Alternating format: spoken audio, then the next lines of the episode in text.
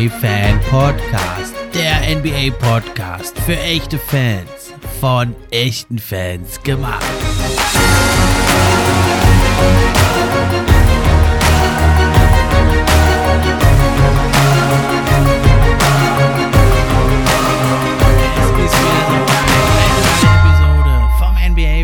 Podcast. Episode 99 mittlerweile. Ich heiße euch herzlich willkommen. Wie immer bin ich euer Gastgeber, der Steffen, und freue mich über jeden, der eingeschaltet hat. Ja, in der heutigen Episode geht es um Bold Predictions, also gewagte, riskante Prognosen oder auch etwas weniger gewagte Prognosen, Vorausschauungen zu gucken. Wie wird sich die Saison weiterentwickeln? Das mache ich mit meinem Gast zusammen, Gate 7. Bevor es losgeht, aber noch mal kurz die Info. Ab sofort könnt ihr den NBA Fan Podcast auch unterstützen. Zum einen über Steady HQ, die Links sind in der Beschreibung. Oder aber eben auch, wenn ihr die Posts über Social Media kommentiert, teilt und liked, wenn ihr euren Freunden davon erzählt. Und schließlich könnt ihr auch noch eine gute Bewertung schreiben. Das hilft mir dann auch, höher in den Rankings zu erscheinen. Und da würde ich mich sehr drüber freuen, wenn es euch gefällt wenn ihr euch ein bisschen die Zeit nehmt, das Projekt hier zu supporten. Und das geht also am besten, wenn ihr den Podcast kostenlos, wie auch auf allen anderen Plattformen, bei Apple Podcast hört. Dann erscheint das also für mich in den wichtigen Apple Podcast Charts. Würde mich sehr freuen. Dann jetzt genug der Vorrede, jetzt legen wir direkt los und zwar hier mit unserem Thema. Da habe ich mir also einen Gast eingeladen, ein NBA-Kenner und Experte, der sich viele Jahre schon beschäftigt mit der NBA. Das ist der Gate 7 zum zweiten Mal beim NBA-Fan Podcast mit dabei. Hallo Gate, schön, dass es geklappt hat. Hallo Steffen, schön, dass ich da sein darf. Freut mich mal immer wieder. Und äh, du holst mich ja immer zu den Bold Predictions, nachdem wir letztes Mal äh, äh, sehr gut lagen äh, mit den meisten Tipps Anfang der genau. Saison letztes Jahr äh, mit den Boston Celtics, die äh, sehr gut im Nachhinein sehr gut abgeschnitten haben. Äh, mit den Lakers, das kann man wohl Clippers sagen. for Lakers hatten wir, das war ja zu der Zeit äh, äh, richtig verpönt und noch weitere. Wir haben den richtigen äh, Coach, äh, der entlassen wird, erraten äh, und noch weitere gute Predictions hatten wir. Also wir lagen da wirklich sehr gut und ich bin, ich gucke jetzt äh, äh, sehr gespannt auf diese Folge. Ähm, diesmal hat die Saison schon ein bisschen angefangen, das heißt, äh, ganz so bold sind die Predictions nicht, aber wir analysieren schon mal die mit, mit den ersten äh, äh, drei Wochen, was jetzt hier schon läuft, was, was äh, noch passieren kann in der NBA. Genau, du hast schon gesagt, eigentlich wollten wir das schon vor der Saison machen, aber jetzt, naja, jetzt nehmen wir schon mal die Informationen aus den ersten Spielen mit. Und genau, dann sind jetzt nicht alle Predictions äh, sehr extrem gewagt, aber ein paar interessante haben wir, glaube ich, auch dabei und können wir einfach mal ein paar Dinge auch nochmal einordnen und sortieren, was jetzt bisher alles so gelaufen ist in der, im Laufe der Saison. Dann fangen wir doch direkt mal an. Die äh, Portland Trailblazers stehen ja völlig überraschend auf dem ersten Platz in der Western Conference. Was sagst du zu denen? Sind die for real oder ist das jetzt nur mal ein Strohfeuer am Anfang? Also ich muss zu den äh, Portland Trailblazers sagen, die spielen momentan sehr gut. Die haben ihre Pflichtaufgaben erfüllt, äh, hatten äh, einen mittelmäßigen äh, Schedule, also die Gegner zweimal die Lakers, äh, äh, glaube ich, ähm, gespielt. unter anderem jetzt ähm, auch Houston Hornets. die, das sind Pflichtsiege, die haben sie eingeholt. Sie haben ein paar äh, 2 zu 1, glaube ich, stehen sie gegen die Suns. Das heißt, ähm, die haben ihre, ihre Siege äh, reingeholt. Es ist jetzt natürlich eine kleine Sample Size, das heißt wenig Spiele gespielt. Äh, Im Net-Rating glaube ich auf 10, bevor ich mich hier irre, äh, auf 10. Ähm, die Jazz, die ja auch ähnlich, ähnlich spektakulär äh, begonnen haben, äh, auf 6, ähm, haben jetzt aber schon eine kleine Losing Street. Äh, Streak. Also für mich das Team, äh, Damian Lillard hat auch äh, gefehlt. Ähm, das heißt, ich sehe das noch nicht ganz so, so, so, äh, so for real. Äh, Jeremy Grant hat eine Top-Leistung gebracht bislang, äh, auf beiden Seiten sogar äh, mit 63 Prozent äh, True Shooting, äh, absolut äh, All-Star-Kandidat aktuell. Ähm, aber ich, ich sehe das Potenzial der Teams, auch der Jazz, da müsste man das eigentlich so im gleichen Schritt sehen, denn es sind jetzt die ersten drei Wochen, die Teams müssen sich finden, auch die großen Teams, die mit mehr Potenzial müssen sich auch finden. Und da ist der Spielraum natürlich äh, viel, viel höher zur Verbesserung. Und ich denke, das ist jetzt ein kleines Strohfeuer. Die Jazz haben dazu noch ein Problem mit ihrem eigenen Pick. Der ist Top 10 protected, glaube ich. Und äh, das könnte dann später nochmal zu, zu, einer, zu einer komischen Situation führen, indem man nicht weiß, ob man dann wirklich äh, in die Play-ins oder in die Playoffs, um die Playoffs kämpft oder ja. dann doch den Dunking Mode anwirft, um dann in der Lottery vielleicht noch bessere Chancen auf einen, auf einen sehr guten Pick zu haben. Äh, bei Portland besteht das Problem äh, insofern nicht ganz, aber ähm, man muss natürlich schauen. Also ich halte beide Teams aktuell für, für äh, jetzt auf Portland bezogen besonders, ähm, die sind gut drauf, aber ähm, das Potenzial ist dann nicht so hoch. Äh, ich denke, da sind viele Teams, die noch bislang schlecht abgeschnitten haben. Golden State Warriors zum Beispiel 6-9, glaube ich. Ja. Und, und die werden da, die werden da vorbeiziehen. Also da, das ist jetzt eine Momentaufnahme und denke, äh, dass da wirklich nochmal Änderungen kommen. Die Clippers habe ich zum Beispiel jetzt wegen den Jazz und den Portland Tra äh, Trailblazers, sehe die Clippers ein bisschen gefährdet, denn äh, was die mit äh, Leonard machen, äh, dieses Management, das wird so nicht reichen. Also ich, ich vermute, im Laufe der Saison wird Leonard mehr spielen als äh, geplant. Ja, da würde ich jetzt gleich erstmal dazu kommen wollen zu den Clippers. Ich wollte noch mal kurz zurückkommen auf die Jazz und die Blazers. Also bei den Jazz, da bin ich äh, ganz bei dir. Die haben ja jetzt zuletzt auch drei äh, Niederlagen in Folge einstecken müssen und haben zu Beginn so die Gegner ein bisschen überrascht. Ne? Sie waren ja lange fast die beste Offense gewesen, haben da mit Five Out äh, die Gegner so ein bisschen verblüfft. Ja, selbst ein äh, Jared Vanderbilt, der ja nicht als Dreierschütze bekannt ist, den haben sie da in die Ecke gestellt und der hat jetzt mal sieben von 16 Dreiern getroffen und so sonst machen sie das auch gut mit Markanen und Olinik. Ne, da machen sie viele Off-Ball-Screens, die meisten der Liga. Ich glaube sogar so, wie die, so viele wie die Warriors. Und äh, mit dem Pick and Pop oder eben wenn die Bigs zum Korb rollen und dann da beim Help-Defender einen Guard gegen sich haben, da hat der vor allem Markanen super abgeschlossen. Aber ähm, das ist jetzt so ein System, was da auf Dauer, äh, womit du auf Dauer und mit diesem Kader natürlich nicht so weit vorne stehen kannst. Ne? Da haben sie uns ein bisschen überrascht jetzt. Da bin ich ganz bei dir, dass die stark absinken werden werden. Aber bei den Blazers muss ich sagen, also dass sie jetzt Erster bleiben, das denke ich jetzt auch nicht. Aber ich sag mal, vor der Saison, da habe ich sie ja eher im Play-In gesehen. Und da muss ich sagen, sehen sie für mich jetzt schon eher aus wie ein Playoff-Team. Oder meinst du, es geht dann doch so weit runter bei den Blazers, dass sie dann wieder im äh, Play-In-Tournament erst landen, also Platz 7 bis 10? Also wie gesagt, das Net-Rating ist gerade auf 10 äh, das sind schon knappe Siege. Also die Bilanz entspricht nicht ganz genau dem, dem äh, der Leistung. Sie haben knappe Siege geholt, Pflichtaufgaben erfüllt. Deshalb denke ich, das gleicht sich aus in der Saison. Ja, und deshalb Lillard hat auch gefehlt. Man muss natürlich schauen, wie das jetzt äh, weitergeht zu den Jazz. Äh, muss man auch schauen, Lauri, ich bin ein Lauri Believer, muss ich sagen.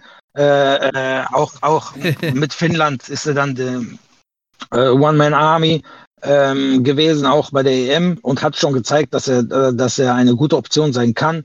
Er hat jetzt ein True Shooting von äh, 63 Prozent. Das ist äh, All-Star würdig. Äh, ob er das halten kann, ist auch so eine Sache, denn äh, er hat zwar Optionen da und es ist ein bisschen zusammengewürfeltes Team und ähm, Upside sehe ich nicht. Also ich muss ehrlich sagen, Upside besser als das jetzt, was jetzt passiert, kann gar nicht äh, sein bei den Jazz. Und bei Portland spielt ein bisschen, äh, spielt ein bisschen das Ergebnis mit, ein paar Siege. Also es hätte jetzt auch locker 8 zu, zu äh, 7 stehen können und dann hätte keiner so äh, äh darüber geredet. Naja, werden sie aber auch besser, als viele vor der Saison gesehen haben. Ne? Sie haben schon die Suns und die Pelicans geschlagen. Also ich sehe es da ein bisschen optimistischer bei den Blazers, weil man muss ja sagen, die Paradedisziplin war ja immer die Offense. Da stehen sie jetzt eigentlich nur auf dem 13. Platz. Du hast ja gesagt, teilweise war Lillard krank. Deswegen, da denke ich, da ist vielleicht schon noch ein bisschen ausbaufähig. Und was sie halt jetzt haben, was sie nie hatten eigentlich äh, bei den Blazers, ist eben eine gute Defense. Ne? Also letzte Saison waren sie die schlechteste, davor die zweitschlechteste und so weiter weiter. Und jetzt sind sie also auf der siebbesten Defense. Das kann vielleicht noch ein bisschen absinken, aber ich sehe schon, dass sie da äh, eine Top 10 Defense stellen können über die ganze Saison. Also zum einen ist es das Personal. Josh Hart ist da, Jeremy Grant, das sind Top Wing Defender. Das hatten sie noch nie in Portland, in dem Sinne, dass das also auch gefährliche Scorer sind. Ne? Und äh, vor allem finde ich, macht John C. Billups einen absoluten super Job, denn äh, die haben sich wirklich extrem verbessert da in der Defense. Und das liegt zum einen daran, dass sie mit ganz einfachen Zeichen arbeiten. Da hebt John C. Billups die Faust hoch, dann spielen sie eine Zone Defense, fünf Finger ausgestreckt, spielen sie Man-to-Man. Und sie haben einen richtig guten äh, äh, Gameplan, nämlich an das äh, Personal angepasst. Sie machen nämlich sehr oft eine Soft Press, 2-2-1 Press, nach Timeouts oder Freiwürfen, aber sie gehen da gar gar nicht so sehr auf Steals, sondern sie wollen eher die Offense verlangsamen und dann fallen sie oft in eine 2-3-Zone zurück. Also da sind zwei Leute vorne, drei hinten. Und da können sie eben sehr gut den Nurkic in der Zone parken, dass der nicht so viel sich bewegen muss. Vorne haben sie oft Jeremy Grant, der, der die Passing Lanes blockiert. Auch da gehen sie nicht viel auf Steals, äh, sondern sie versuchen vor allem so äh, äh, hinten an der, in der Mitte äh, vom Korb die, die Würfe wegzunehmen, der Gegner. Und Nurkic parkt in der Zone. Das ist also eine sehr gute Strategie, da äh, also schlechte Defender, wie es ja eben Lillard und Simmons, Simons sind, zu verstecken und eben der, die Stärken von Hart und Grant auszunutzen und Nurkic eben da in der Mitte zu postieren.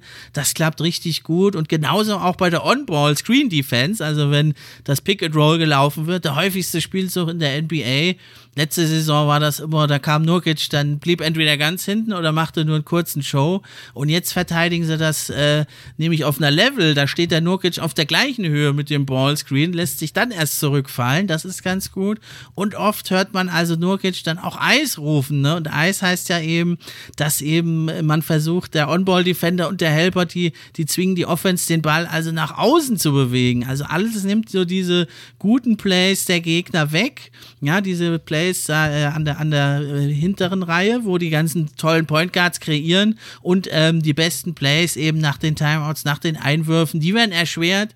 Man forciert schwere Würfe spät in der Shotclock. Also das ist schon eine richtig gute Defense und das denke ich, die können sie auch die ganze Saison spielen. Also bei Portland bin ich etwas optimistischer, bei du, bei Jazz bin ich völlig auf deiner Seite. Okay, dann gehen wir noch weiter. Du hattest ja die Clippers schon angesprochen. Ne? Ich hatte sie vorsichtig, also deutlich vorsichtiger als andere vor der Saison schon, also nur auf 5 gerankt. Jetzt muss man sagen, naja, also mit Kawhi Leonard, du hast ja schon angesprochen, also ich bin mittlerweile, glaube ich, sogar fast, dass der gar nicht mehr in der Lage ist, sagen wir mal, 60 Spiele zu spielen. Das bräuchten die Clippers bei aller Tiefe, bei aller Vielseitigkeit. Oder meinst du, da äh, täusche ich mich sowohl in äh, Kawhi Leonard oder auch in Ja, also wir stecken da nicht drin. Als äh, Außenstehender ist das schon ein bisschen schwierig. Kawhi hat da natürlich auch sehr viel Einfluss in dieser Franchise äh, und diktiert vielleicht auch vor, wie es, wie es sein soll, wie viel er spielen will, wie viel er machen soll. Ist ein bisschen undurchsichtig. Abgesehen von Kawhi muss man aber ehrlich sagen, dass der Rest des Teams aktuell nicht überzeugt. Äh, Powell ist noch äh, komplett neben sich. Äh, Covington spielt überhaupt keine Rolle mehr. Batum ist genau das Gleiche. Also seine Rolle ist richtig gesunken. Es wird viel exper experimentiert mit äh, Man und äh, mit den Point Guards, Jackson, Wall. Also ich sehe da außer äh, bei Paul George natürlich kaum Hierarchie im Team.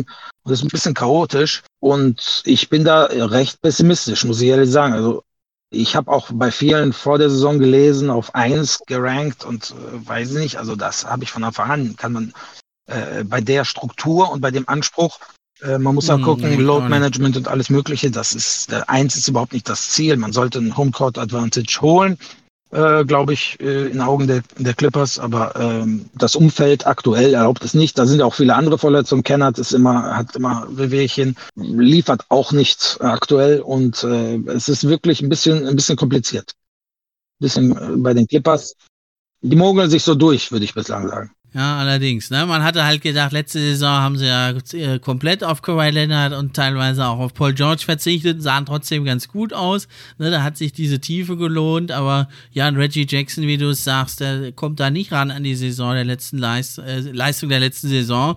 Ne? Das ein bisschen war das vielleicht auch eine Milchmädchenrechnung zu sagen, jetzt kommt Kawhi Leonard und Paul George oben drauf und dann ist das ein super Team, ne? weil natürlich jetzt andere verzichten müssen. Und wie du sagst, da ist die Hierarchie nicht wirklich zu erkennen bisher, also sie stehen ja jetzt immerhin noch bei 8 zu 7. Ich meine, ohne seinen Superstar ist das ja schon in Ordnung noch. Aber ja, was mir ein bisschen Sorgen machte, und ich habe deswegen habe ich sie auch vorher schon nicht so hoch gehabt, ist ja so dieser Spirit irgendwie, ne? Das ist wie vor ein paar Jahren, als sie so nach diesem, äh, der Formierung dieses Duos, eigentlich, sie hatten nichts erreicht, aber spuckten die größten Töne, wir sind die Nummer eins in LA und so, ne, wenn du dich erinnerst, äh, haben da noch so Werbung gemacht, die Lakers herauszufordern, unsere City und so, was also erstens lächerlich ist irgendwo, wenn man da mal schaut, was da in LA los ist, wie viele Clippers und Lakers-Fans da gibt, das ist schon lächerlich und ja, wenn man halt nichts erreicht hat, so große Töne zu spucken. Ne? Und so geht's die ganze Zeit eigentlich. Und ja, natürlich ist natürlich schlimm, wenn dein Star Kawhi Leonard so oft ausfällt und lange auch noch. Und jetzt hat er zwei Spiele gemacht und man weiß wieder nichts. Es ist ein Rätselraten. Sind aber auch wieder so typisch. Da, warum sagt man denn nicht, der fällt jetzt mal so und so lang aus? Es ist immer so ein Rätselraten. Dann steht er wieder auf dem Spielberichtsbogen, dann ist er wieder raus. Also das sind alles so keine Voraussetzungen, um da eine größere Rolle zu spielen, weil das, äh, das haben die schon vor ein paar Jahren gesehen, die Clippers. Das geht so nicht, die ganze Saison hier und da mal den Switch anwerfen. Nein, du musst die ganze Saison nutzen, dich einzuspielen und nur dann kannst du auch in Playoffs was reißen. Das hatte man immer dieses Gefühl gehabt bei den Clippers, die sagen, na, in Playoffs, da legen wir dann los und da ist es dann aber zu spät und genauso sieht es jetzt auch wieder aus irgendwie. Man muss auch aktuell sagen, die Clippers haben ja extremste Net-Rating äh, offensiv auf Platz äh, auf 29, also vorletzten Platz äh, und defensiv auf den äh, zweiten Platz. Das heißt, das zeigt das äh, Potenzial der Clippers. Äh, die Leute sind sehr defensiv sehr gut äh, drauf offensiv, aber fehlt diese Hierarchie, wer die, wer die Shots kriegt, wie die Shots vorbereitet werden. Es wird relativ viel äh, spontan entschieden. Das Playmaking gefällt mir überhaupt nicht. Jackson und äh, Wall also äh, Paul George kann da meistens, wenn der übernimmt, versucht er auch den also also ich, ich bin ich sehe ich sehe das Potenzial, aber ich bin noch ein bisschen vorsichtig mit den Clippers und die sollten sich wirklich sputen, damit die in die Top 6 kommen. Äh, sonst wird's am Schluss dann wieder hektisch weil die Gegner schlafen auch nicht. Ja, also da bin ich eh sogar deutlich skeptischer als du. Da würde ich fast dann die erste Pole Prediction machen und sagen, also die Clippers kommen höchstens in die zweite Runde, wenn sie nicht sogar früher schon die Segel streichen müssen. Das ist meine Prediction. Und dann hau ich gleich noch eine, hau ich gleich noch eine hinterher, wenn wir schon mal dabei sind. Dann sag ich einfach mal, die Atlanta Hawks um ihr Superstar oder Superguard-Duo, DeJounte Murray und Trey Young, die werden mindestens eine Playoff-Serie im heiß umkämpften Osten gewinnen. Was sagst du dazu? Das könnte durchaus äh, passieren. Also ähm, die, die Playoff-Serien, die muss man ja erstmal abwarten. Also ich sehe es erstmal aus der Perspektive äh, der Regular Season. Da sind sie deutlich besser als letztes Jahr. Trotzdem noch einige sehr sensible Niederlagen, äh, teilweise richtige Klatschen. Ähm, es stimmt noch nicht ganz. Das stimmt, ja. Äh, Collins gilt immer noch als available äh, auf dem Trade-Block.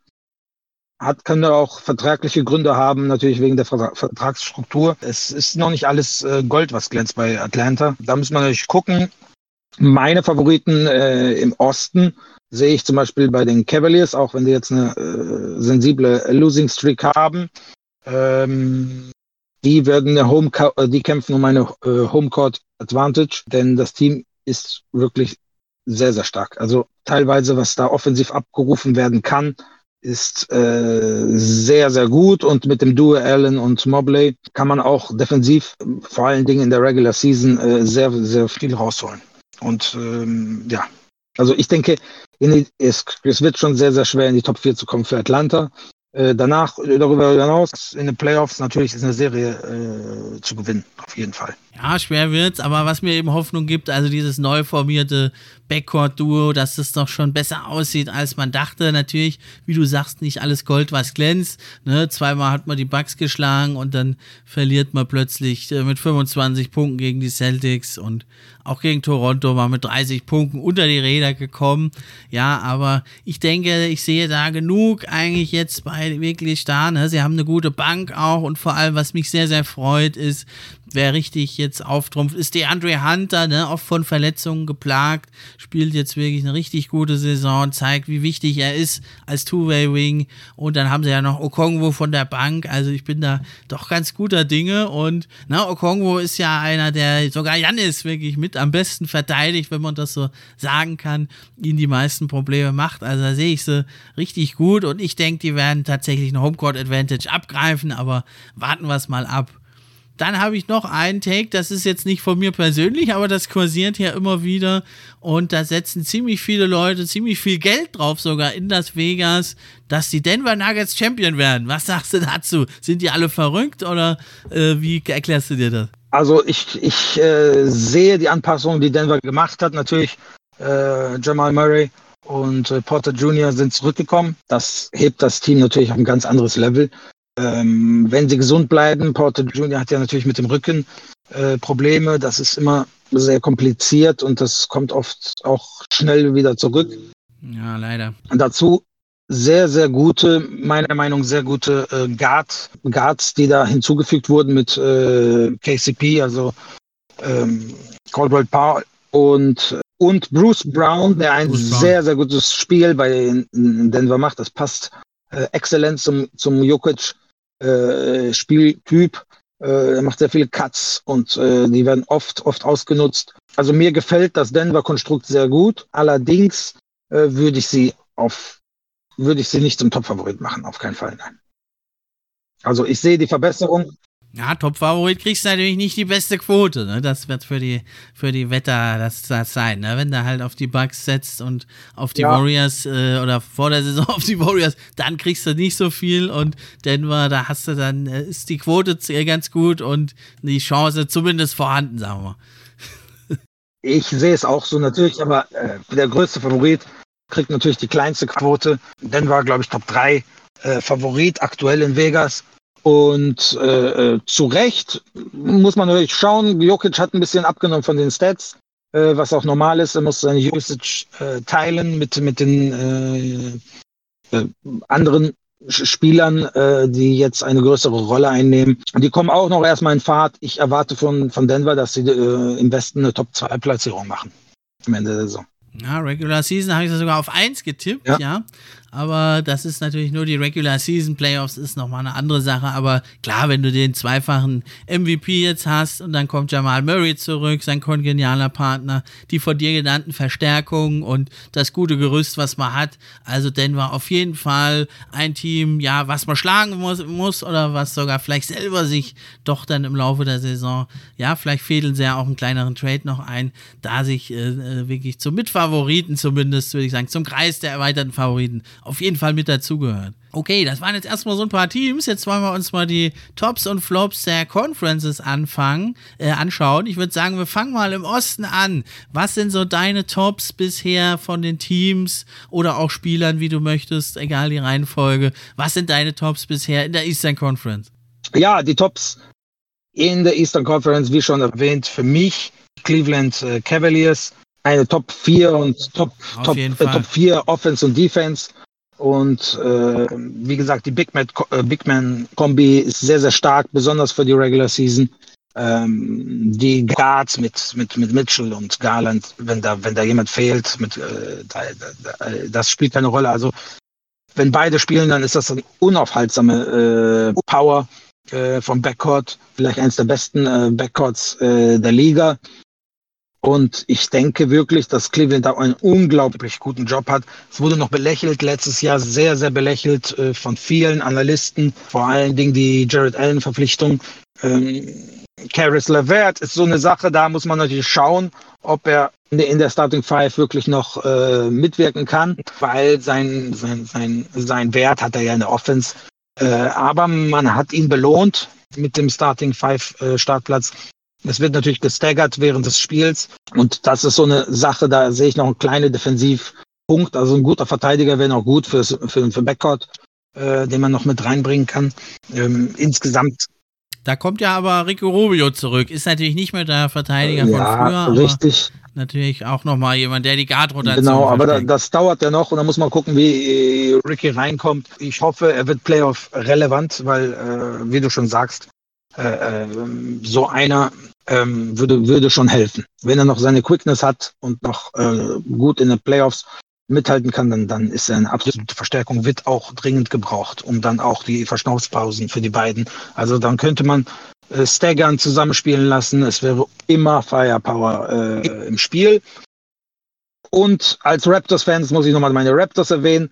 Wenn die da äh, wirklich noch ähm, gut durchkommen, äh, verletzungstechnisch, weil jetzt gab es schon die ersten äh, Verletzungen, äh, Siakam und Co. Ähm, auch von Fleet hat äh, ganz viele Kleinigkeiten, wo er ausfällt.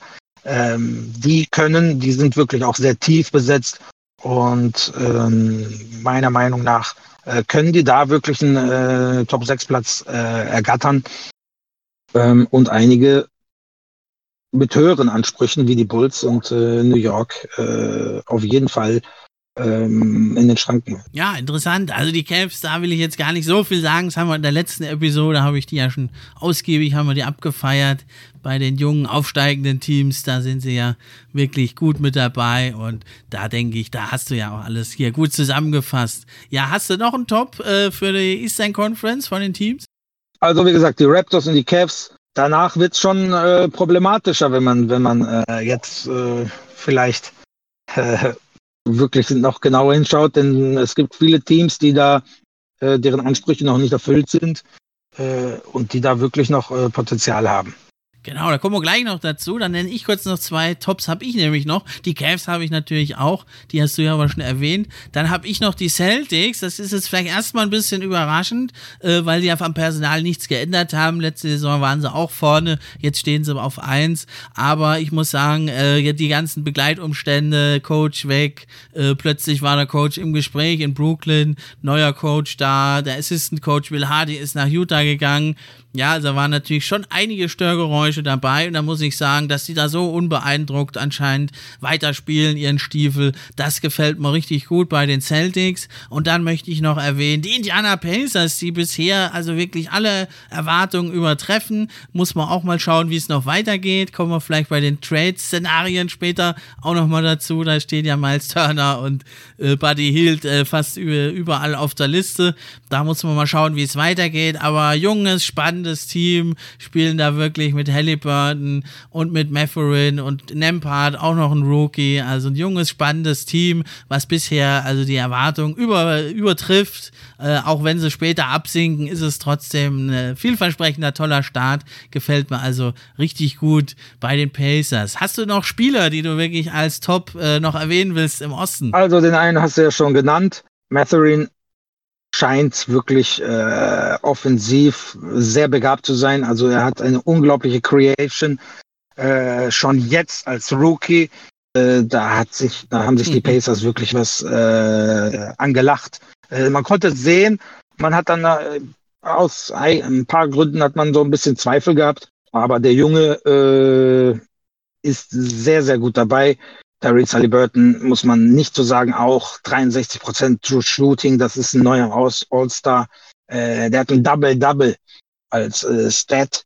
Da kann man wirklich, äh, da kann man wirklich sagen, für mich waren die Pacers von Anfang an auch stärker, also zu stark eigentlich zum Tanken. Von Anfang an, die haben äh, noch mit, mit äh, Buddy Hield und Miles Turner noch zwei sehr, sehr gute äh, Veterans, die mitspielen können mit den Jungen. Genau, TJ McConnell. Ja, äh, der wirklich dann auch mal wieder Ruhe reinbringen kann mit seinem Spiel. Und äh, natürlich die Boston Celtics, die du erwähnt hast, die, die, die, da wollte ich jetzt nicht sagen, das ist eine positive Überraschung, aber ist ganz klar, also die haben sich auch äh, die haben sich auch verstärkt mit äh, Brockton. Da sehe ich wirklich, dass sie da um den ersten Platz kämpfen. Also das steht für mich außer Frage. Ja, und einen hätte ich noch von deinen, äh, von deinen Raptors. Pascal Siakam gefällt mir auch sehr gut bisher die Saison. Ja, Siakam, also man muss sagen, der Nick Nurse hat äh, erstmal angefangen äh, mit äh, Tom Thibodeau äh, mäßig äh, wirklich die Starting Five wirklich mit vollen Minuten spielen zu lassen. Das hat natürlich auch ein bisschen die Stats, die absoluten Stats hochschwingen lassen äh, absolutes All-Star-Level von Siakam. Also das ist eine Garantie, ich glaube 25, 9, 8 oder so. das ist äh, absolut äh, traumhaft, äh, was er abliefert. Ähm, die haben, ne, Raptors haben gutes Net-Rating, haben ein paar Ausf Ausfälle äh, jetzt aktuell und ich vermute auch während der Saison werden einige ein bisschen, besonders die älteren äh, Spieler, ein bisschen, ein bisschen äh, ausfallen. Deshalb müssen wir schauen, ähm, dass sie da wirklich durchkommen mit der mit dem Homecourt. Glaube ich, äh, wird das aber möglich sein, denn äh, Raptors-Fans für mich äh, und von ein paar Studien auch die besten der Liga. Das heißt, die Heimspiele werden da gewonnen und ich sehe einen Riesenvorteil äh, für die Raptors, dass sie da wirklich Top 6 kommen und keine Play-ins spielen sollen, obwohl die Konkurrenz da schon richtig aufgerüstet hat. Allerdings, ja, dann kommen wir zu den Flops im Osten. Wen siehst du da äh, unter den Flops? Muss man natürlich schauen, ähm, was jetzt ein Flop ist. Für mich werden die Bulls und die Knicks floppen, gemessen an ihren Ansprüchen. Ähm, dazu noch die Hornets. Äh, Gründe sind für mich, also New York ist mehr als mittelmäßig in allen Kategorien und ich sehe die Verbesserung von, von, von Brunson nicht unbedingt äh, im Zusammenhang mit dem Teamerfolg an. Ähm, Randall spielt ein bisschen besser als Vorsaison. Da hat er eine sehr, sehr schwache Vorsaison gehabt. Aber das Team, äh, man merkt, es findet sich nicht. Der, der, der Thibodeau scheint, dass die Außenwirkung ist meiner Meinung nach überhaupt nicht gut. Er ist ein Net-Rating-Fan, der schaut immer auf die Net-Ratings und stellt auf, äh, wie die gespielt ja. haben. Aber äh, die Außenwirkung ist aktuell katastrophal. Die Lineups ändern, also außer den drei, äh, Jared Bar äh, ja, R.G. Barrett, äh, Randall und Brunson wird da sehr, sehr viel rotiert. Dann startet mal Grimes, dann startet mal Fournier, dann startet mal äh, Hart. Hm, keine es klare wird, Linie. Äh, ja, eine klare Linie würde ich nicht sagen, aber die Lineups, er muss sich noch finden. Er scheint das auch äh, zu zeigen dem Team. Jeder kriegt seine Chance. Ähm, aber es ist wirklich auch so, dass, dass es ist eben der Kern und der Kern ist auf keinen Fall auf dem Level von anderen äh, Cores wie zum Beispiel Atlanta, die genannten Atlanta äh, oder Cleveland. Und äh, die werden äh, wirklich im, meiner Meinung nach mehr als Play-In nicht erreichen können in der Regular Season. Ja, das, das sehe ich wirklich äh, schwierig für New York und das gleiche dann auch für die Bulls. Denn ähm, ja, wenn man es mit Vorjahr vergleicht, da hatten die relativ glückliche äh, Bilanz. Sie haben viele enge Spiele gewonnen, knappe Spiele gewonnen ähm, dadurch auch das Net-Rating äh, relativ schwach im Vergleich zu ihrer äh, Bilanz, haben sich durchgekämpft. Und dann in den Playoffs hat man gesehen, die Bulls äh, ein bisschen abgeschwa äh, abgeschwacht. Levi Le Levine ähm, ist da wirklich auch, ähm, hat auch gefehlt. Und jetzt spielt er, hat auch Load Management und da muss man schauen, dass da die Tiefe überhaupt nicht vorhanden ist bei den Bulls. Und eine lange Saison wird wieder katastrophal. Lonzo fehlt auch noch. Ewigkeiten. Also ja. die beiden Teams habe ich für ihre Ansprüche äh, wirklich äh, enttäuschend. Miami kann wahrscheinlich auch nicht die Ansprüche erfüllen, die sie letzte Saison äh, erfüllt haben. Äh, es gab keine nennenswerte Verstärkung. Äh, Tyler Hero ist in die in die in die äh, Startelf gerutscht. Ähm, sein Usage ist runtergegangen sogar und auch die Minuten ist noch teilweise noch leicht verletzt aktuell in der Anfangsphase der Saison. Äh, Bam hat auch keinen Ersatz, falls er mal ausfällt. Es werden sogar Lineups gestartet mit Jovic äh, als Starting Center. Also Miami wird auch eine schwere Saison haben und wenn da wirklich ein großer Ausfall kommt, dann müsste man auch äh, wirklich aufpassen, weil das Team ist auch relativ alt. Äh, die Leistungsträger sind alt und äh, Kyle Lowry zum Beispiel. Und da muss man wirklich sehen, äh, dass Miami da nicht in so eine Rochade fällt oder eine Abwärtsspirale, wo die dann da raus aus den Playoff-Rängen rausfallen und nur ins Play-In kommen. Grundsätzlich halte ich die Wizards zum Beispiel für zu schwach, um da mithalten zu können, wenn die ins Play-In kommen. Ähm, ja. Sehe ich da wirklich, aber es, ist, es reicht nicht. Ähm, ganz anderer Kandidat sind die Hornets und die halte ich grundsätzlich ja, zu schwach. Äh, wir haben das Problem mit Miles Bridges. Das Team selber konnte nicht verstärkt werden. Es konnte auch kaum Anpassung gemacht werden. Man, wegen dem Unsicherheitsfaktor von Miles äh, Bridges äh, war auch nichts möglich. Teilweise werden die Spieler länger geschont. Die haben jetzt äh, Dennis Smith, Smith äh, Jr. wieder entdeckt, sage ich mal so. Der hat einen gute, guten Start gehabt, aber das sind ja keine Spieler, mit denen man was erreichen will. Äh, wenn äh, Lamello einfach länger länger Pause macht und Load Management, dann sieht man schon, äh, wo die Richtung geht, wo jetzt auch äh, die Hornets sich sehen und vielleicht auch Folgetrades äh, jetzt passieren können und mit Miles Bridges immer noch die Unsicherheit, was jetzt da passiert. Jetzt auch kein Klatschreporter, was ganz genau da äh, los ist und was da passieren wird. Aber das, dieser Vorfall lähmt die ganze Franchise und das wird man auch am Ende der Saison in der Bilanz sehen. Ja, echt schade. War ja aufstrebendes junges Team, zweimal in, im Play-In-Tournament knapp gescheitert und ja, also auch da finde ich keine wirklich klare Linie. Jetzt holt man den Steve Clifford wieder geholt, den man vor einem Jahr gefeuert hat.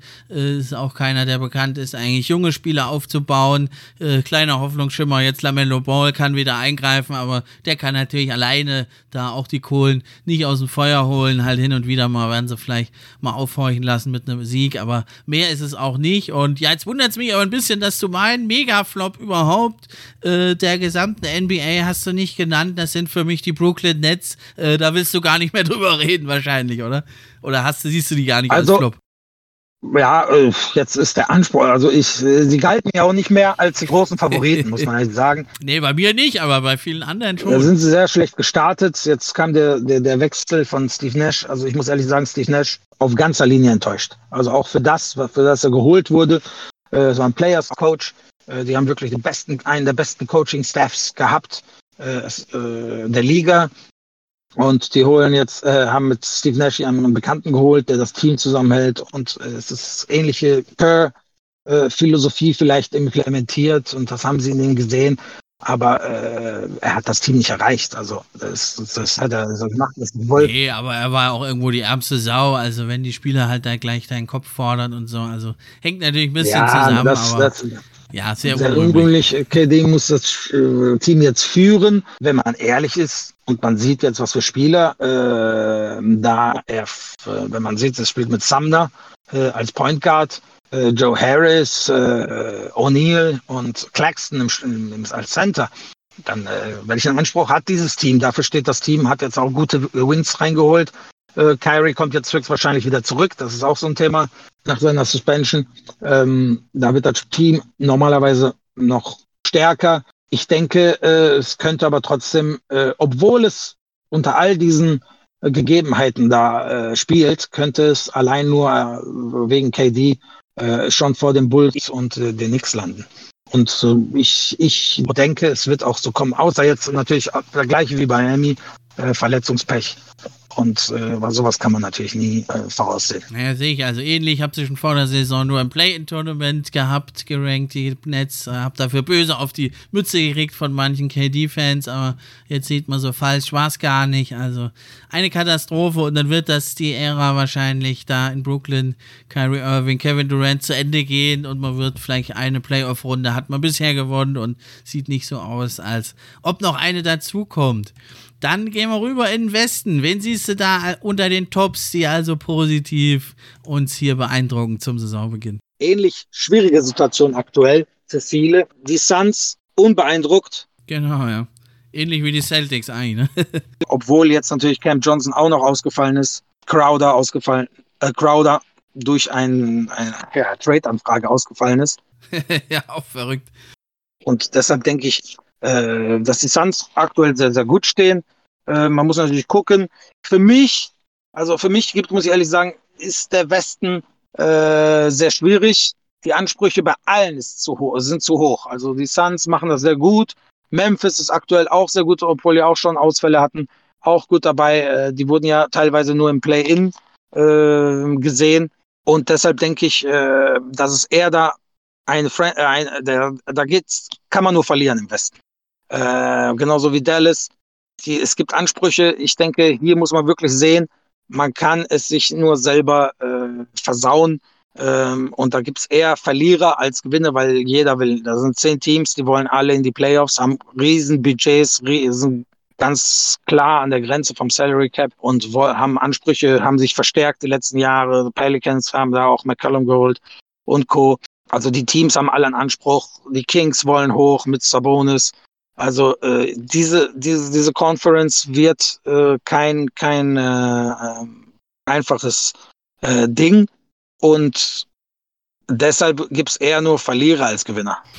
Gut zusammengefasst. Einhauen und stechen da wieder mal in der Western Conference. Aber wenn ich jetzt noch erwähnen möchte, für mich ein Top wirklich, sind ja die viel gescholtenen Sacramento Kings. Du hast sie auch gewähnt, äh, erwähnt. Also ich finde, das sieht schon ganz gut aus. Ja, haben jetzt einen erfahrenen Coach geholt, stehen jetzt auf dem achten Platz, vier Siege in Folge geholt und es gefällt mir einfach ganz gut, was sie machen und auch eben, den habe ich also auch als Top noch mit drin. Den der Aaron Fox gefällt mir jetzt sehr gut, was er da gemacht hat. Ja, über die letzten Jahre war ja da sehr viel Instabilität bei den Kings und für die ist ja wirklich ein achter Platz wäre ein Riesenerfolg.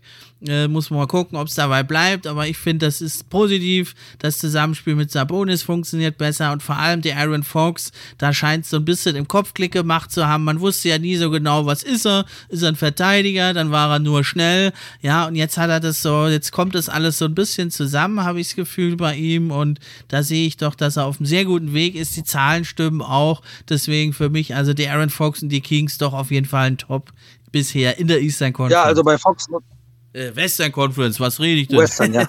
Also bei, den, bei, bei Fox muss ich auch sagen, gute Entwicklung, sein True Shooting ist um fast 10% gestiegen. Das, das, das äh, macht sehr viel Hoffnung.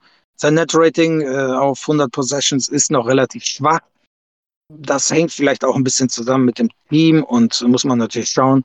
Allerdings Fox bislang eine sehr, sehr positive Überraschung, wie von den äh, Michael Bridges zum Beispiel auch aktuell äh, auf All-Star-Niveau, auch wenn er die absoluten Zahlen jetzt äh, nicht so eindeutig äh, zeigt. Im Two-Way-Bereich absolut top, sehr effizienter Spieler auch wieder. Also all diese ja. Spieler hier, die bislang genannt wurden, äh, die bewegen sich in, in äh, True-Shooting-Bereichen, die da im 63 Prozent äh, sind und das sind schon All-Star-Zahlen alle. Also auch Fox und das ist so die magische Grenze meiner Meinung nach, wo man dann wirklich sagen kann, okay, der Typ ist hocheffizient in dem Bereich, der sollte auch weitermachen.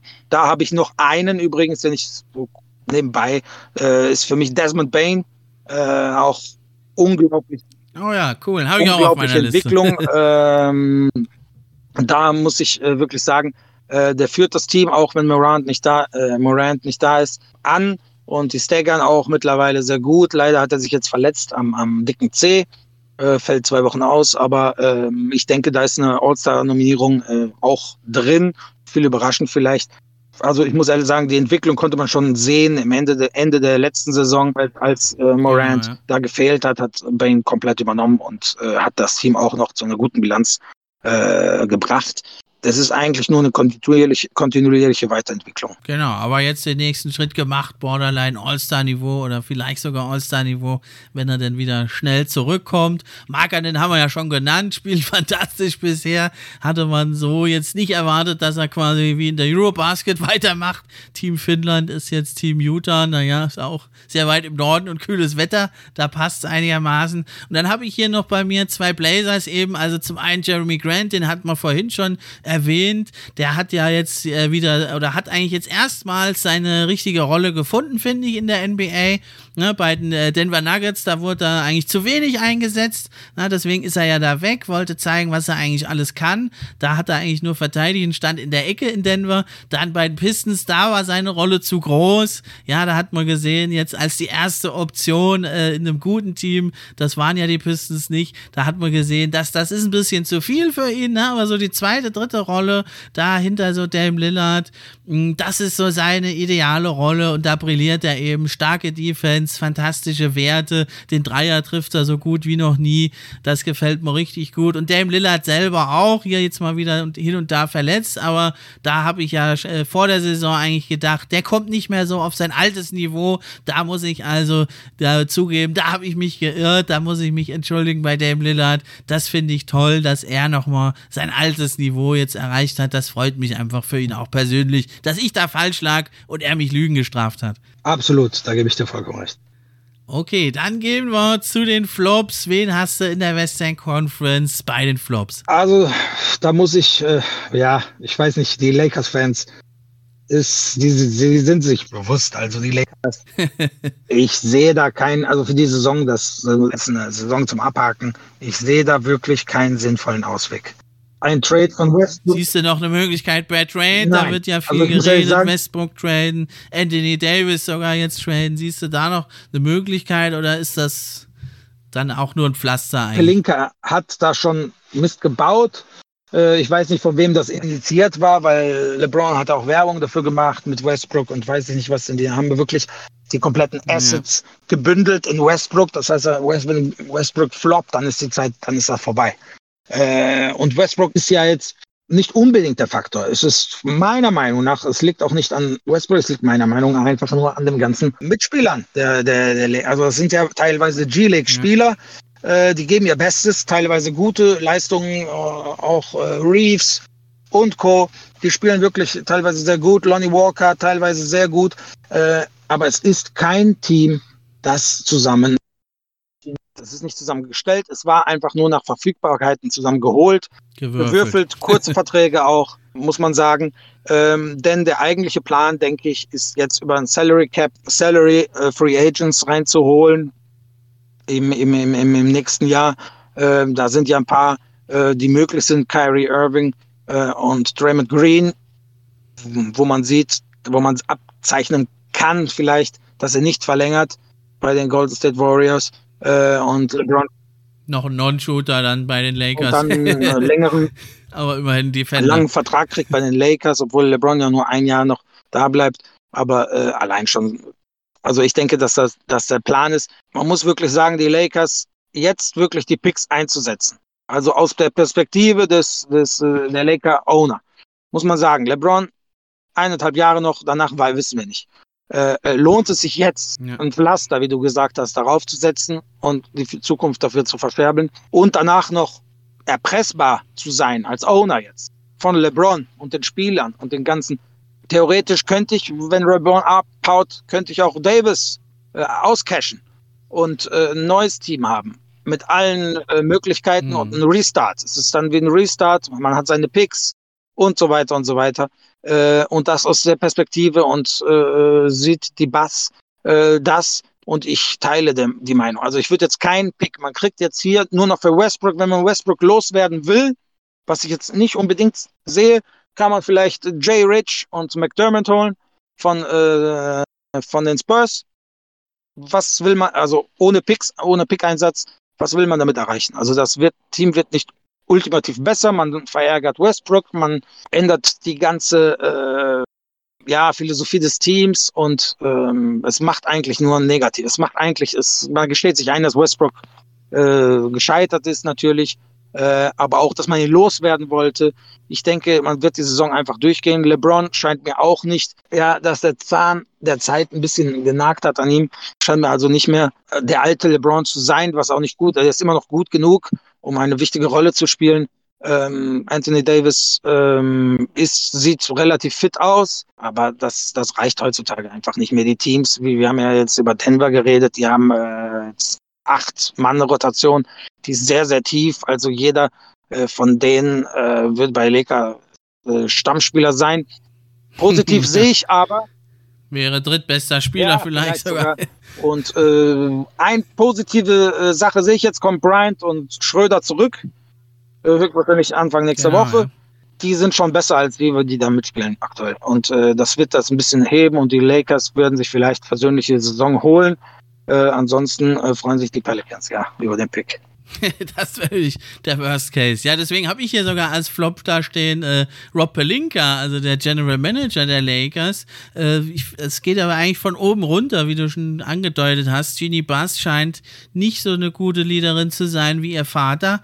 Und, da würde ich, jetzt äh, nicht, da würde ich jetzt nicht zustimmen. Muss ich ehrlich sagen, tut mir leid, dass ich dich unterbreche, aber da würde ich nicht unstimmen, äh, zustimmen, denn die Bass schaut aus Lakers Perspektive und man sieht, was passiert, wenn die Spieler ein, eine Franchise kidnappen, wie zum Beispiel äh, im, im, bei den Nets. Und das lässt sie nicht zu, da, unter keinen Umständen. Und ich würde, auch wenn die Lakers-Fans jetzt ein bisschen äh, ja, Erfolge sehen wollen, äh, muss, muss äh, in fünf Jahren sieht das vielleicht ganz anders aus und da sagt man, oh, gut, dass die was das nicht gemacht hat. Weil LeBron ist weg und jetzt hätten wir wieder so trostlose Jahre.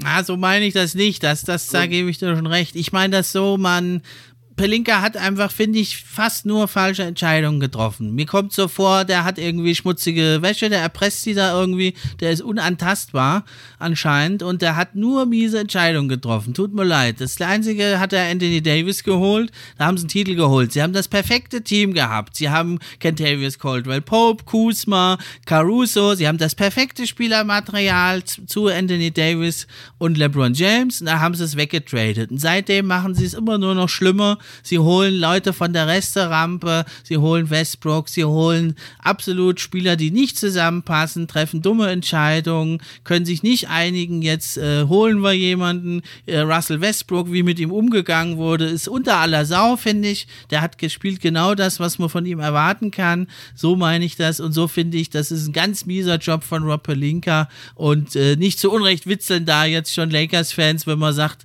man sieht ihm äh, auf dem Flug nach äh, Indiana, äh, ja, äh, Gratulation zum neuen Job. Also da finde ich, das ist ein ganz mieser Job, den er da macht.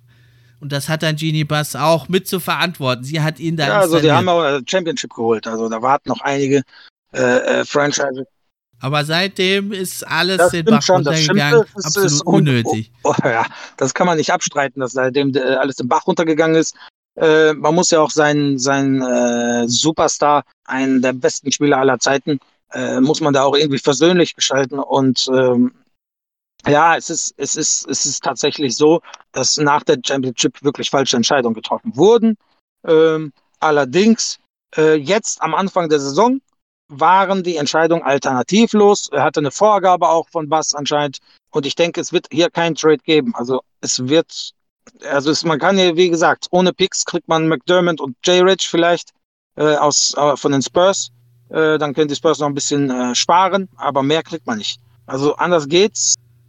Vielleicht muss man sogar noch was draufzahlen, dann mit, mit Second Roundern oder, aber anders geht's nicht. Also es gibt momentan keine Option. Und das Problem ist, wenn, ja, und auch da hat man sich ja reinmanövriert. Das haben wir ja letzte und vorletzte Offseason schon gesagt. Man hat sich jetzt in eine Sackgasse manövriert. Man hat keine Flexibilität mehr und da steht man jetzt und heult, dass man keine Flexibilität hat. Aber das selbst zum genau, Kern des Punktes, dass man, also was mir jetzt, deshalb sage ich Kyrie und äh, äh, besonders äh, und Draymond Green sind vielleicht der Plan für die nächste Saison ist, es gibt Spieler, die haben längere Verträge, die könnte man jetzt schon holen die auch nicht gewollt wollen, weil äh, Russell Westbrooks Vertrag läuft aus.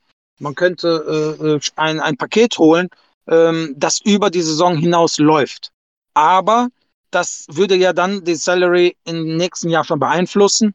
Äh, und dann hätte man kein, kein Cap-Hold mehr äh, für weitere Verpflichtungen. Deshalb als Beispiel jetzt, äh, zum Beispiel Hayward, äh, könnte man holen, äh, vielleicht sogar also man sieht ja, die Hornets wollen vielleicht äh, ähm, wirklich runterstufen und auch sein Gehalt wirklich reduzieren. Vielleicht Hayward spielt auch nicht so oft, ist ein, mhm. bisschen angeschlagen.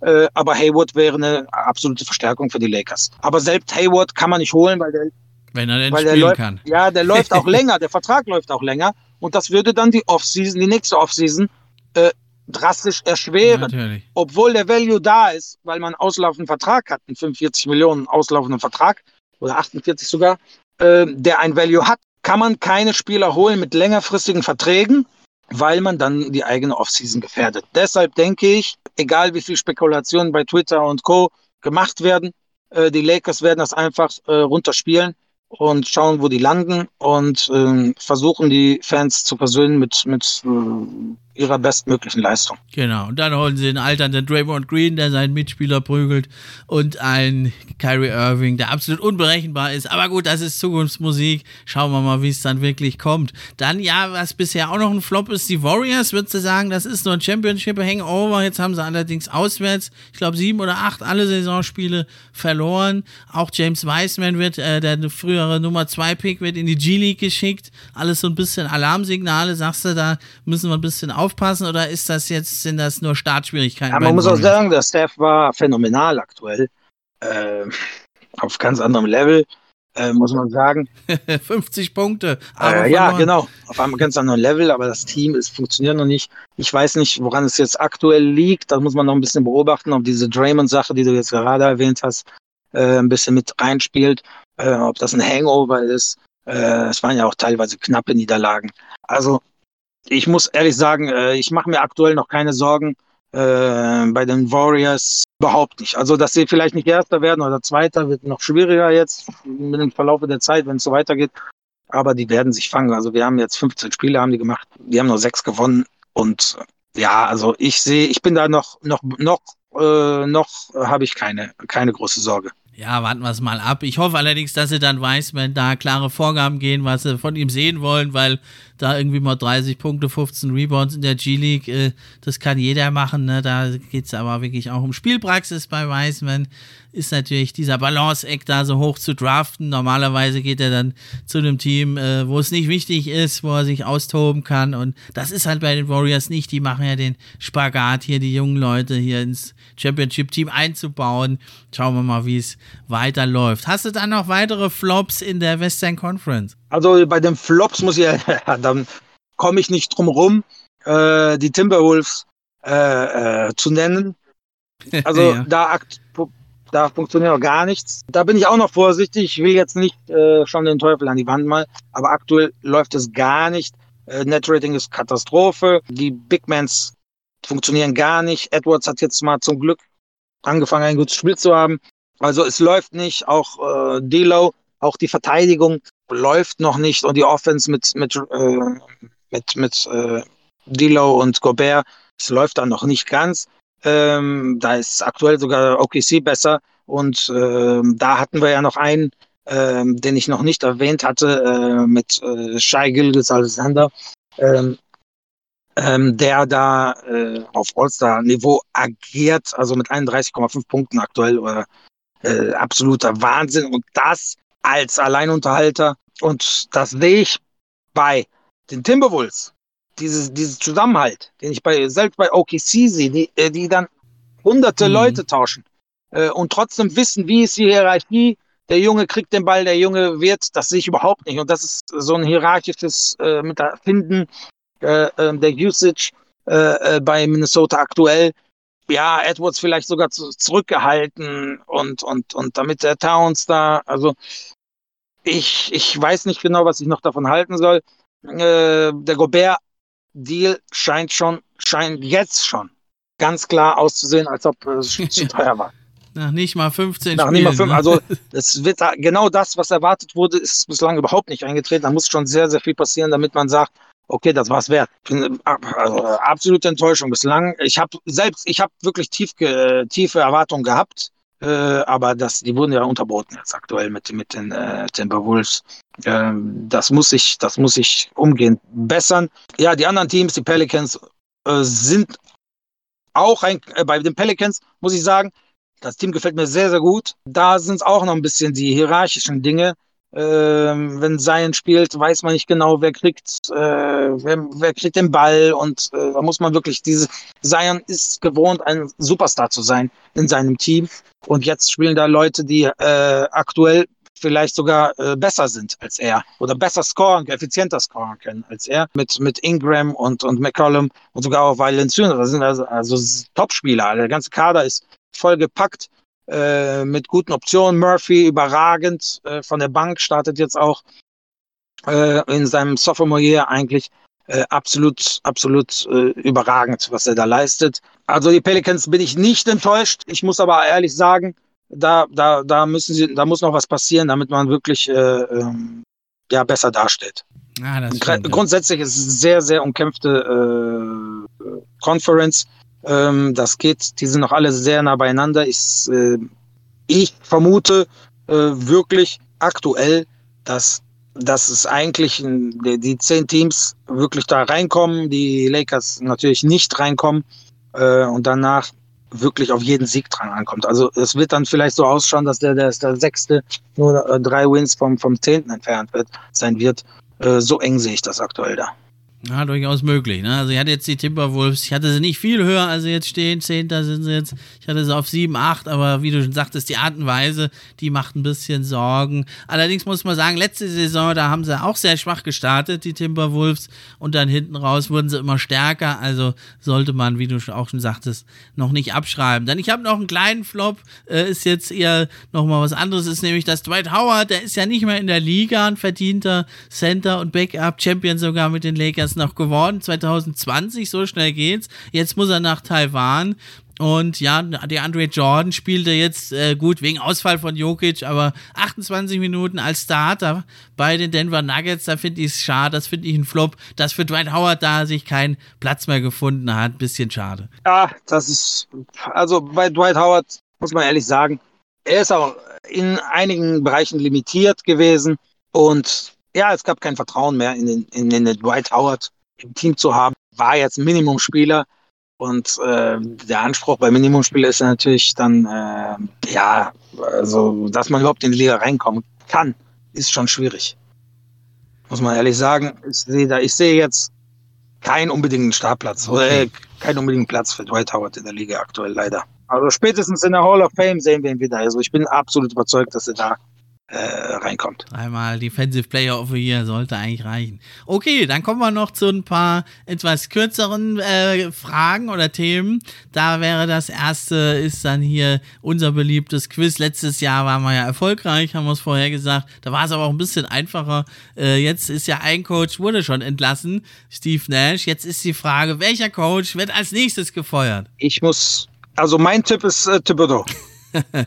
also. Oha, den habe ich als zweiten. Ich habe es noch jemand anderen sogar noch davor. Das musst du aber noch mal kurz erklären. Tom Thibodeau, der scheint doch fest ja, im Sattel zu sitzen. Hat, also ich sehe, äh, es gibt schon Gerüchte, wachsende Kritik oder Players-Only-Meetings und solche Sachen. Wie gesagt, wir haben es ja gerade schon ausgeführt, die Hierarchie irgendwie, äh, die Teams äh, werden gewechselt äh, und es ist ja nicht so, es, ist ja wie in einer Firma auch. Und äh, wenn man die ganze Zeit startet oder nicht startet und nicht seine Chance kriegt oder nicht längerfristig seine Chance, dann ist man enttäuscht und das ganze Team drumherum, also die Spieler, äh, man ist nicht mit den Ergebnissen zufrieden und ist, man ist nicht mit seinen Einsätzen zufrieden.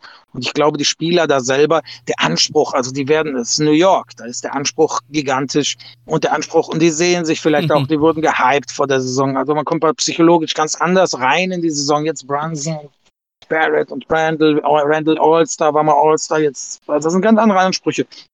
Und Thibodeau ist so ein strenger Typ, da ich denke, er könnte das Team verlieren. Weil es ist auch nicht genug Potenzial in dem Team. Er hat schon gute Dinge erreicht. Er hat wieder wirklich, äh, es war ja ein chaotisches Team, muss man sagen, vor Thibodeau. Er hat es schon äh, geglättet, also schon strenger. Es gab schon, es gab ja auch Erfolge dann.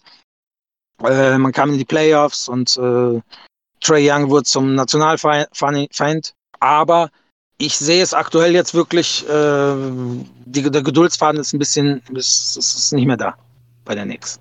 Ja, kann schon sein. Also er ist natürlich, er hat natürlich einiges da erreicht, der Thibodeau, ist klar, aber ja, er, er wirkt so ein bisschen, ja, wie aus der Zeit gefallen, langsam, muss man sagen. Ne? Und er ist ja nun mal ein erwiesener Defensivspezialist. Und dieser Kader, äh, der wird nie eine elitäre Defense haben. Und da denke ich auch, vielleicht sagt man sich in New York, jetzt lassen wir mal einen ran, der sich auf Offense versteht und gucken wir, was wir da erreichen können jetzt mit dem Team. Und wenn das dann auch nicht klappt, dann äh, äh tauschen wir die Spieler aus Ne, der Trainer ist halt dann doch schneller und einfacher auszutauschen in der Regel. Den habe ich aber nur auf zwei, den Thibodeau. Ich habe tatsächlich Finch von den Timberwolves. Ich denke, dass er das Ruder jetzt nicht nochmal rumreißen wird. Das ist meine persönliche Meinung und hängt sehr eng mit Carl Anthony Towns zusammen. Ich sehe seine Leadership da wirklich schwach. Also wenn man sieht, wie er teilweise da fast lustlos auf dem Feld zurzeit rumläuft, er verfolgt nicht mal defensive Basics und was mir auffiel ist, also man kann eigentlich erkennen, dass Finch ein Gameplan hat, eigentlich viel den Ball zu bewegen,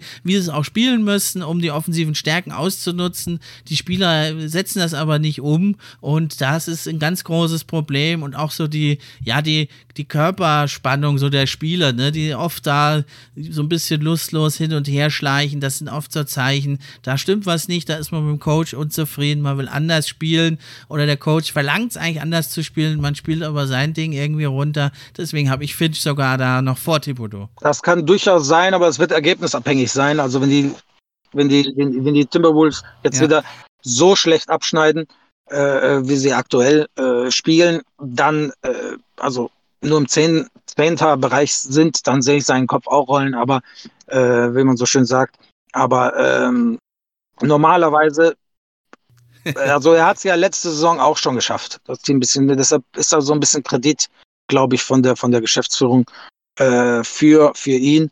Und könnte äh, es noch ein bisschen länger schaffen. Natürlich muss man gucken, dann spätestens im nächsten Jahr, äh, ob der noch tragbar ist für, für, für die Wolves, wenn die Ergebnisse natürlich zu schlecht sind. Okay, dann kommen wir zum nächsten. Welcher Star wird zuerst getradet? Was also, tippst du? Ich habe keinen Star identifizieren können, wo ich sagen würde, im Vergleich zum letzten Jahr, wo ich sagen würde, auf jeden Fall sehr, sehr heißer Kandidat.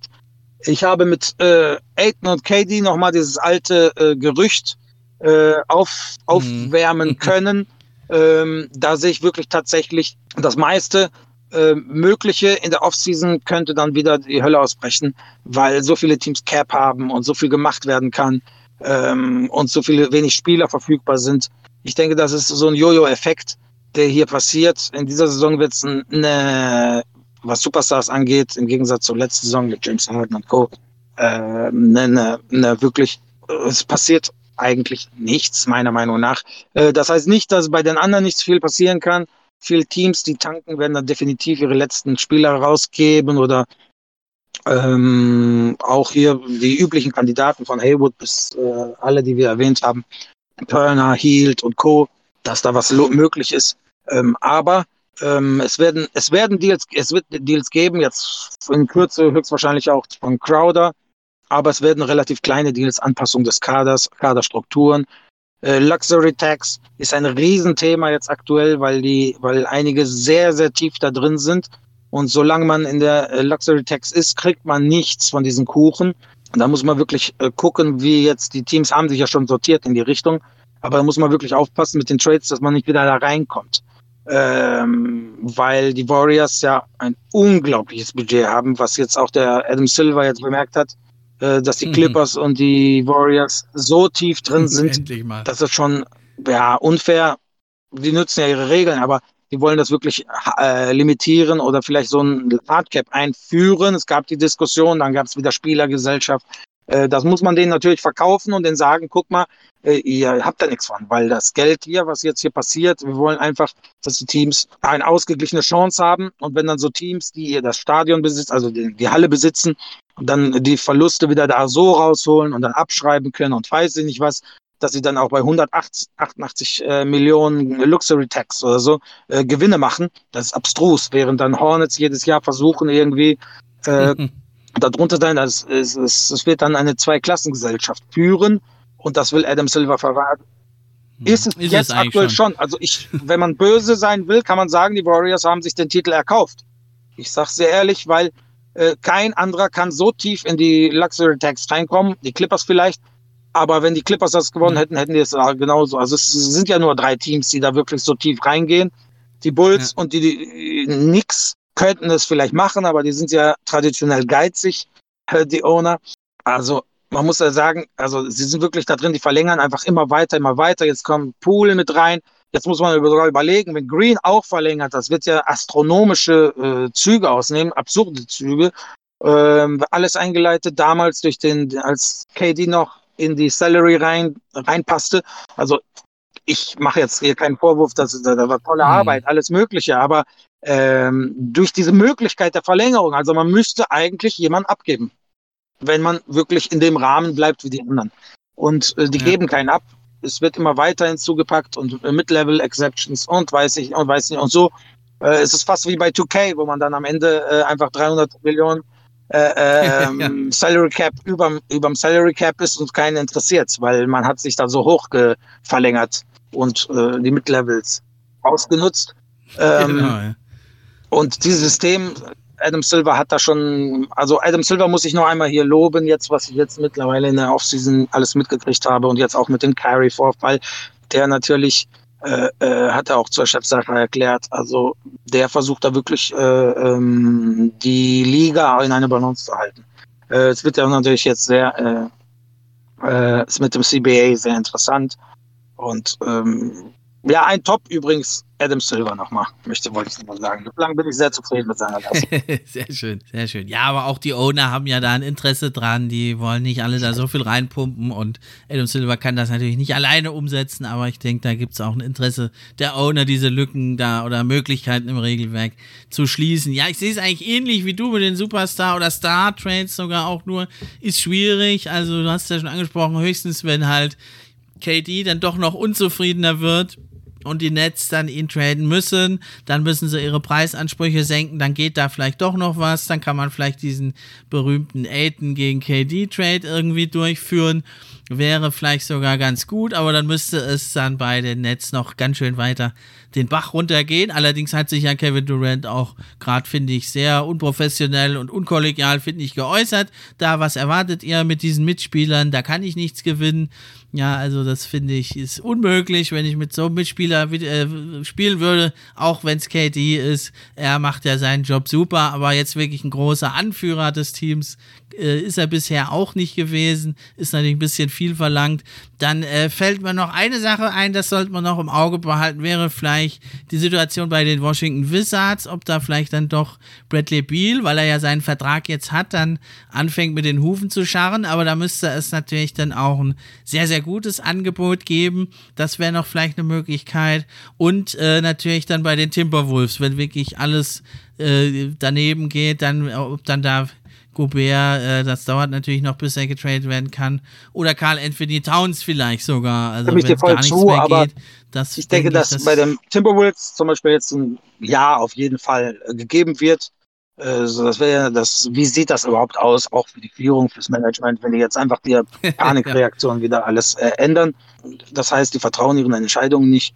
Ähm, das sind ja meistens so politische, äh, ja, nach außen Darstellungen, Entscheidungen. Ja. Äh, oftmals müsste man sofort reagieren, aber kann nicht, das würde eingestehen und mein Job und weiß ich nicht was.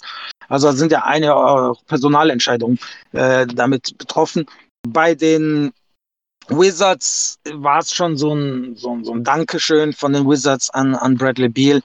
Äh, tatsächlich, wenn es wirklich nur so gemeint war, dann sehe ich eine Möglichkeit, dass da dass ein Trade äh, durchgeführt werden könnte. Allerdings, ich glaube, äh, Bradley Beal hat sich da eindeutig geäußert. Er will äh, Wizard for Life oder was er alles geäußert hat. Ich will, will alt werden.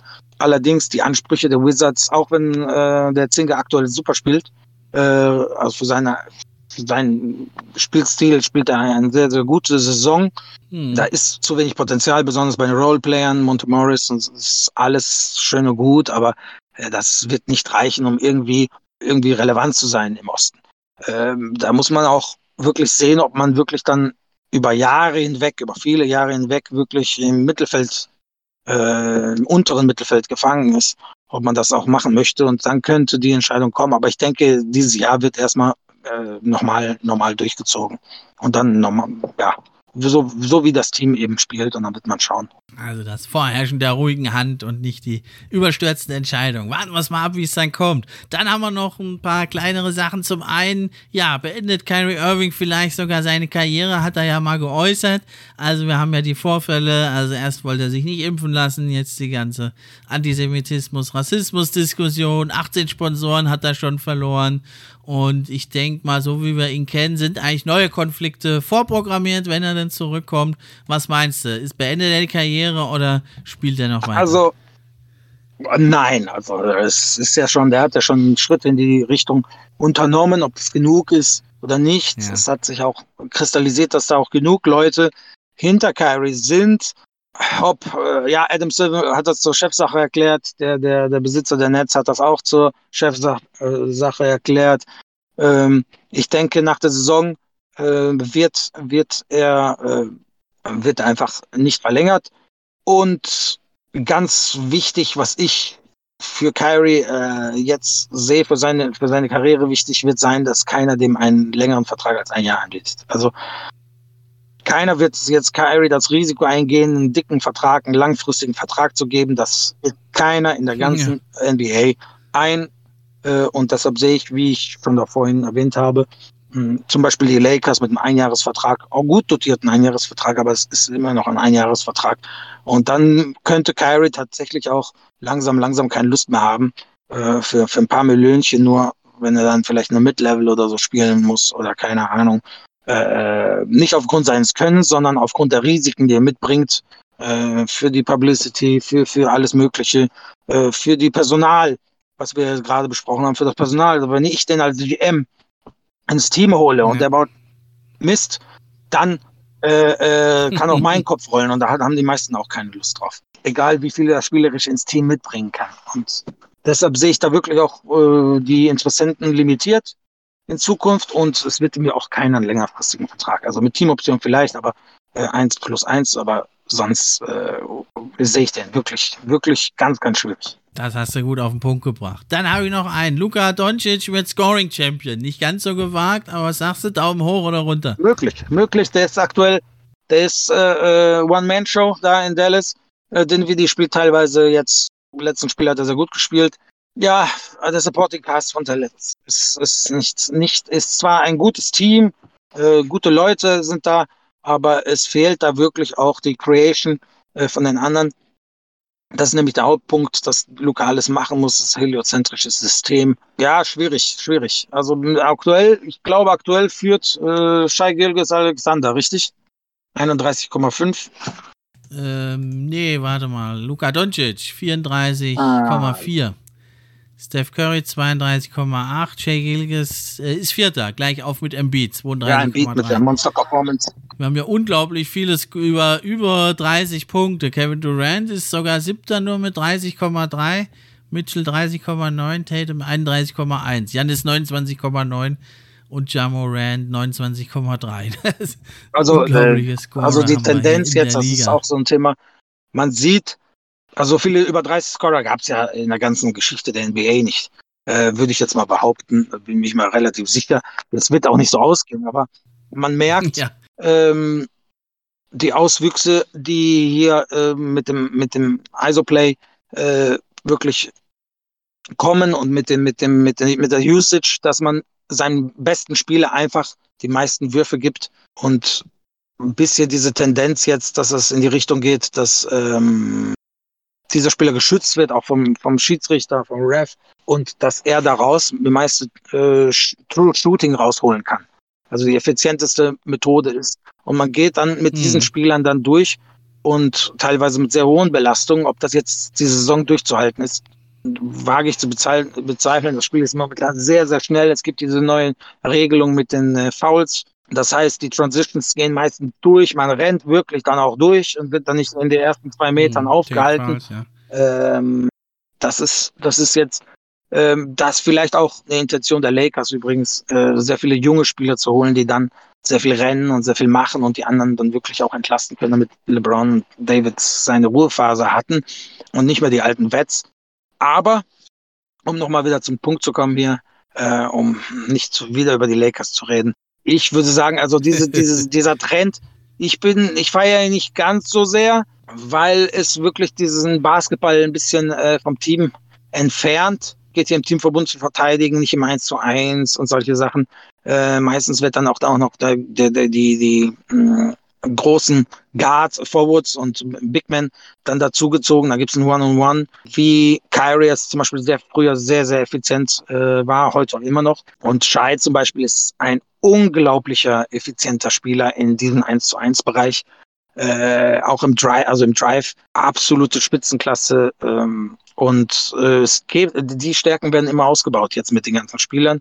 Äh, man gibt einfach Doncic den Ball zum Werfen der Junge kann mit unter meiste, meiste Druck auch das meiste rausholen. Ähm, und die anderen schauen ein bisschen äh, in die Röhre, sage ich mal. Deshalb gibt es solche Stats. Aber ich glaube, die werden schon mit der Zeit ein bisschen runtergehen und durch Verletzungen sowieso ausgleichen, dass da jemand hochkommt und jemand limitiert wird in den Minuten und so weiter und so weiter. Aber es ist ein unglaublicher Trend. Die Leute lieben das, wenn dann Superstars, Superstars ich glaube, äh, das wird erstmal jetzt die nächsten ein, zwei Saisons so anhalten, dass es immer in diese äh, Schiene geht. Obwohl man sieht, dass zum Beispiel die Boston Celtics den besten Basketball spielen. Aktuell würde ich behaupten, mit den, mit den, mit den Bucks und beide äh, auch sehr viel den Ball rotieren. Also man muss wirklich, man darf nicht übertreiben. Wenn man natürlich eine Platzierung haben will äh, äh, und wirklich einen Standard setzen muss, wie die äh, Dallas, die wollen die Spiele gewinnen, die möchten nicht jetzt nicht äh, abhängig sein von, von ähm, Finney Smith äh, Wurf. Äh, äh, da muss man wirklich dann auch so, weil es sind hart umkämpfte, äh, jeder Sieg zählt, ja, äh, Conference, dann gibt man einfach Doncic den Ball. Also ich bin gespannt, die Entwicklung. Meine, meine Einschätzung ist, dass die Mittelklasse-Teams da weiter so forcieren werden, um dann die Erfolge zu erzielen. Ja, interessant auch, wie dann so die bisschen die Wahrnehmung ist. Ne? Bei Luca wird's bisschen verteufelt, die hohe Usage, heißt das ein Ballhawk. Und äh, Janis Antetokounmpo hat eigentlich die identische Usage Rate. Der wird da ganz anders wahrgenommen. Auch immer ganz interessant äh, auf dem Schirm zu behalten. Okay, dann haben wir noch als letztes, ja, was ist, sind so für dich die unterhaltsamsten Teams? Was sind die League Pass Kings? Wen sollte man schauen? Also für mich Memphis aktuell, Ja Morant und Desmond Bain. Oh, Desmond ja. Bain leider jetzt verletzt, ist im Westen mein, mein Lieblingsteam, das ich verfolge. Neues Lieblingsteam, muss ich auch dazu sagen. Im, im, im Osten sind es dann die Cavs oder die Raptors. Als Raptors-Fan verfolge ich die Raptors natürlich. Aber äh, Cavs und Memphis, denke ich, sind aktuell super unterhaltsam durch die unglaublich unterhaltsamen Backcourts.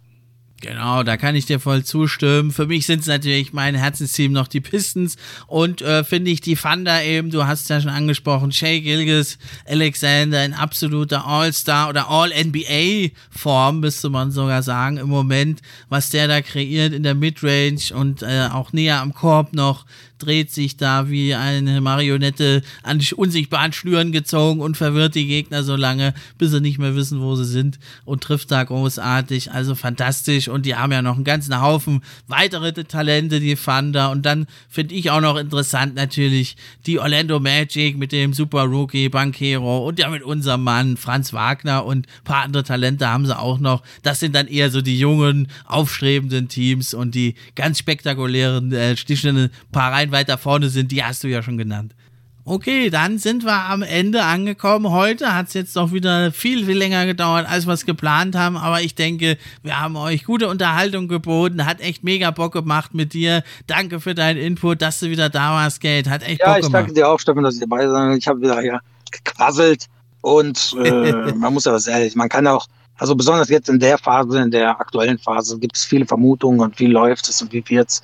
Äh, es ist einfach, ich könnte auch wirklich äh, 24 Stunden über NBA und Basketball reden ähm, und, und Prognosen. Und, ähm, genau. Gerne mir auch folgen auf äh, Twitter und ähm, Genau, wird auch verlinkt hier in der Beschreibung der Episode. Da könnt ihr immer mal schauen. Da haut er noch die ganze Saison und die ganzen nächsten Jahrzehnte noch seine Takes also raus. Also viele Trade-Vorschläge und da können wir immer gerne diskutieren. Ich bedanke mich, Stefan. Und okay. Ja, ich danke dir und auch in Zukunft bist du hier immer wieder gerne gesehener Gast und darfst hier gerne deine Meinung raushauen und mal schauen. Also letzte Saison haben wir ja doch einiges richtig getippt. Natürlich nicht alles, aber einiges haben wir doch richtig gelegen. Mal schauen, ob wir da an diesen kleinen Erfolg, den wir da hatten, anknüpfen können. Und dann bleibt mir nur noch zu sagen, das war's. Macht's gut. Ich bin raus.